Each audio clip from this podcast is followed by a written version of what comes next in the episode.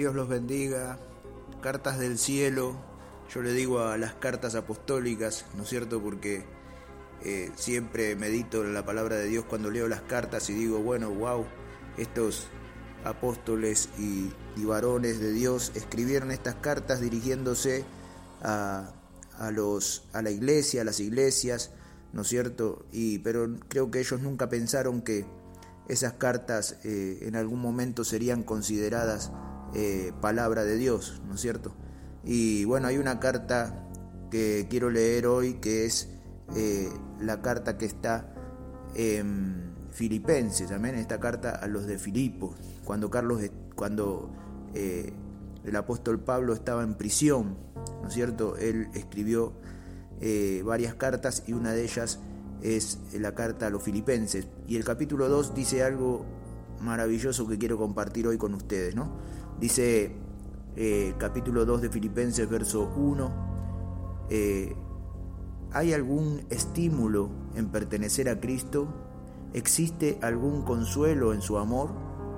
¿Tenemos en conjunto alguna comunión en el Espíritu? ¿Tienen ustedes un corazón tierno y compasivo? Entonces háganme verdaderamente feliz, poniéndose de acuerdo de todo corazón entre ustedes. Ámense unos a otros y trabajando juntos con un mismo pensamiento y un mismo propósito. No sean egoístas. Tremenda esta palabra, amén. Eh, y bueno, es un mensaje, ¿no? Yo le digo cartas del cielo porque estas cartas escritas por el apóstol Pablo, así también como las de el apóstol Juan y el apóstol Pedro, el apóstol Judas también tiene sus cartas, eh, son palabra inspirada de Dios. Y hoy el Espíritu Santo usa estas cartas para hablar a nuestros corazones, a nuestras vidas. Y, lo más tremendo y lo más impresionante de, la palabra de Dios es que eh, siempre es, está actualizada, siempre eh, la palabra de Dios permanece presente, permanece eh, aplicable para este tiempo, ¿no es cierto? Parece eh, que Pablo nos estuviera hablando a cada uno de nosotros eh, en esta carta que él dirigió desde la prisión hace dos mil años a una iglesia allí en, en Filipos. Y hoy esta carta parece que fuese para nosotros, parece que el Espíritu Santo nos habla a nosotros, ¿no es cierto? Y lo que pregunta el Señor a través de esta palabra es, eh, si verdaderamente en nosotros eh, están los beneficios de Cristo. ¿no? Él comienza el versículo 1 preguntando y diciendo, ¿hay algún consuelo de amor en, Cristo? ¿Hay alguna motivación? ¿no? Y yo creo que cuando nosotros leemos eh, estas preguntas de la palabra de Dios, creo que a cada una de ellas contestamos que sí, ¿no es cierto? Es como cuando preguntamos en la iglesia, a ver cuántos han recibido un milagro de parte de Dios. Y todos decimos que sí, porque en alguna medida cada uno de nosotros hemos recibido eh, algo especial de parte de Dios, un milagro, una contestación a una oración, ¿no es cierto? Una respuesta divina, ¿no? Por eso este texto de Pablo eh, comienza eh, así, ¿no es cierto? Preguntándonos a nosotros mismos cuántos tienen un consuelo de parte de Dios en sus corazones, cuántos tienen, ¿no es cierto?, el amor de Dios en sus corazones, ¿no? Así Pablo pregunta y, creo que el Espíritu Santo nos pregunta a cada uno de nosotros como para que nosotros nos demos cuenta, ¿no? De que hasta el día de hoy, hasta este mismo momento, eh, el amor de Dios se está manifestando a favor de nosotros a través de esta palabra y también en nuestro interior eh, podemos sentir la presencia de Dios y el amor de Dios trabajando en nuestro interior. Y luego Pablo continúa diciendo, bueno, si ustedes eh, mismos responden afirmativamente estas preguntas, ¿no? Entonces quiere decir que verdaderamente ustedes creen y saben que Dios está con ustedes y por ustedes, saben que Cristo es real, saben que el poder de Dios actúa a favor de sus vidas esta es la confirmación que, está haciendo Pablo a través de la palabra. Entonces dice, bueno, si ustedes saben todas estas cosas y están experimentando el amor de Dios, entonces ámense los unos a los otros. Eh, trabajen mancomunadamente, sin divisiones, sin contiendas. Dice, líbrense de todo egoísmo, ¿no? Porque dice, no sean egoístas, no traten de impresionar a nadie, sean hombres humildes, es decir, considerando a los demás como mayores a nosotros mismos. Dice, no se ocupen solo de, sus intereses, sino también ocúpense de los demás. Qué tremendo, ¿no? Dice, considerando a los demás como mayores a nosotros mismos, no ocupándonos nada más que de nuestra vida propia y de nuestros placeres y de nuestras cosas, sino que también nos preocupemos por lo de los demás. Y cuando este, nosotros asimilamos esta palabra, nos damos cuenta que todo lo que Pablo nos está diciendo en este capítulo de Filipenses es lo, lo que hace Jesús, lo que Jesús hizo y hace cada día por nosotros.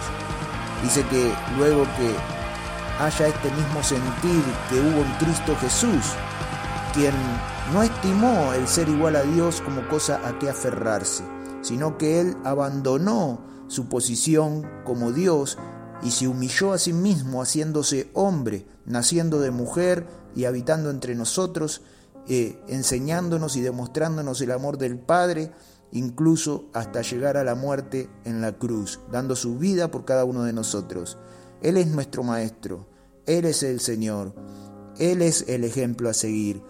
Si, si todas las preguntas que al principio respondimos son afirmativas y sabemos que Dios obra en nosotros, que Dios nos bendice, que Dios nos guarda, que Dios nos provee, ¿no? Que, que sentimos esa paz de Dios en nuestros corazones y esa bendición, y sabemos que Dios es real, entonces seamos fieles a Dios, seamos fieles a Jesús.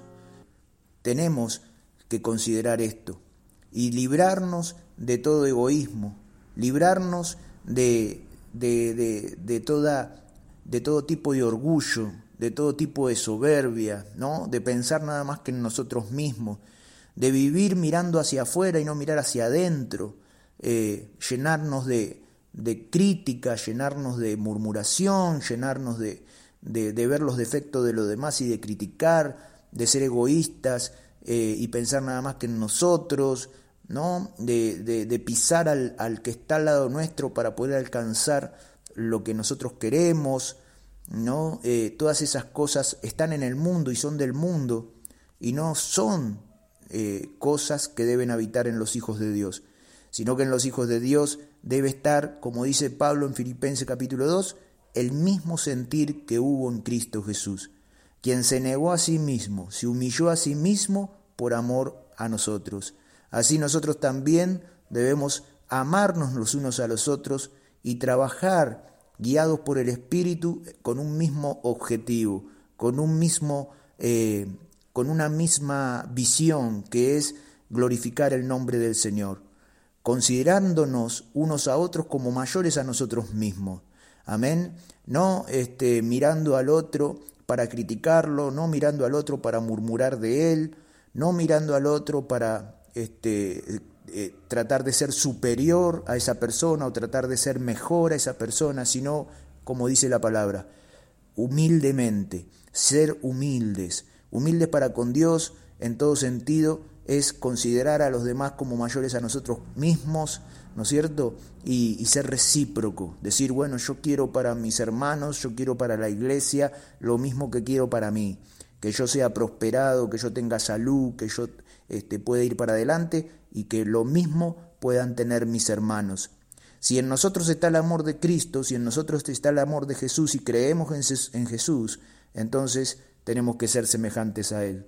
Tenemos que eh, manifestar el sentir que hubo en Jesús, que se humilló a sí mismo y que fue hasta la cruz por amor a nosotros, dejándolo todo, ¿no es cierto?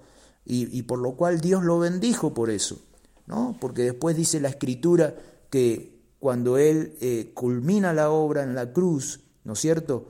Dice que Dios lo exaltó hasta lo sumo y le dio un nombre eh, le dio el máximo honor, dice, ¿no? Dándole un nombre que es sobre todo nombre, para que en el nombre de Jesús se doble toda rodilla. Amén. Y toda lengua confiese que Jesucristo es el Señor para gloria de Dios Padre. Tenemos que ser imitadores de Cristo, amados. Y esa es la palabra que hoy el Espíritu Santo nos está hablando a cada uno de nosotros, ¿no? Luchemos mancomunadamente para glorificar al Padre. Luchemos unidos en el amor de Cristo, ¿no? El amor del Señor que entrega su vida por el otro, que entrega todo por, el, por los demás. Como dice el apóstol Pablo en 1 Corintios capítulo 13, donde él habla acerca del amor. Y cuando él da este discurso acerca del amor, en realidad está eh, describiendo el carácter de Cristo. Y, al describir el carácter de Cristo está describiendo el carácter que nosotros debemos tener como hijos de Dios, como cristianos. ¿No es cierto? Él dice, el amor todo lo cree, el amor todo lo espera, el amor todo lo soporta. ¿No es cierto? El amor no hace nada indebido, el amor no eh, ve por lo suyo propio, sino que ve por lo de los demás. ¿no? El amor nunca dejará de ser, dice el apóstol en 1 Corintios 13. Y eso es nada más ni nada menos que la descripción del carácter de Cristo, del amor que Cristo siente por vos y por mí al salvarnos, a derramar su sangre por vos, por mí, por la iglesia, por todos los que creen. ¿No es cierto? Y cómo nosotros teniendo una manifestación de amor tan grande hacia nosotros, podemos eh, dejar de dar amor? ¿Cómo nosotros podemos continuar dándole lugar al egoísmo en nuestra vida, dándole lugar al odio, al, al, al orgullo, a la soberbia, a ese sentido de superioridad que no pertenece a los hijos de Dios? Sabemos que en la iglesia el único que es superior a todos es Cristo. Él es el Señor. Y, como nosotros somos sus hijos y hemos elegido ser sus siervos, debemos nosotros también hacer lo mismo que Él hizo. Amarnos los unos a los otros y trabajar todos juntos para la gloria y la honra de Dios Padre en el nombre poderoso de nuestro Señor Jesucristo. Si nosotros comprendemos esta palabra y si nosotros nos examinamos a nosotros mismos, y ponemos por obra esta palabra, sacando el orgullo de nuestra vida, sacando el mirarnos a nosotros nada más, el vivir y el trabajar nada más que para nosotros, el, nada más eh, pensar que los demás son, eh, están afuera y que nosotros debemos cuidarnos a nosotros mismos sin importar lo que le pase al que está al lado nuestro. Eh, si vivimos de esa manera, estamos equivocados, estamos viviendo fuera de la voluntad de Dios, estamos viviendo contra lo que Jesús hizo. Por eso esta palabra hoy quiere abrirnos los ojos, quiere que a través de esta palabra, esta carta que hace dos mil años escribió Pablo a los filipenses, ¿no? y que hoy el Espíritu Santo eh, usa estas palabras para hablar a nuestros corazones y decirnos, únanse, trabajen juntos, no sean egoístas, no sean orgullosos, no critiquen, no murmuren a los demás, ámense como Cristo los amó. Busquen para el otro, para el hermano o para los demás lo mismo que ustedes desean para ustedes mismos.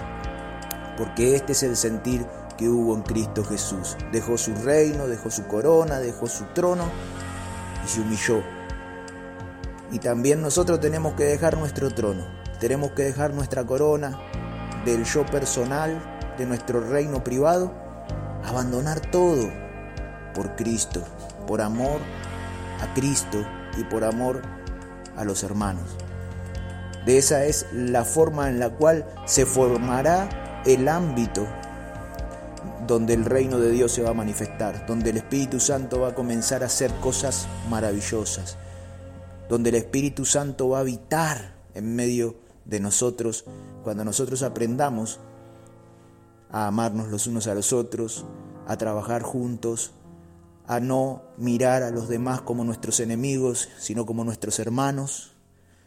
Esa es, ese es el deseo del corazón de Dios.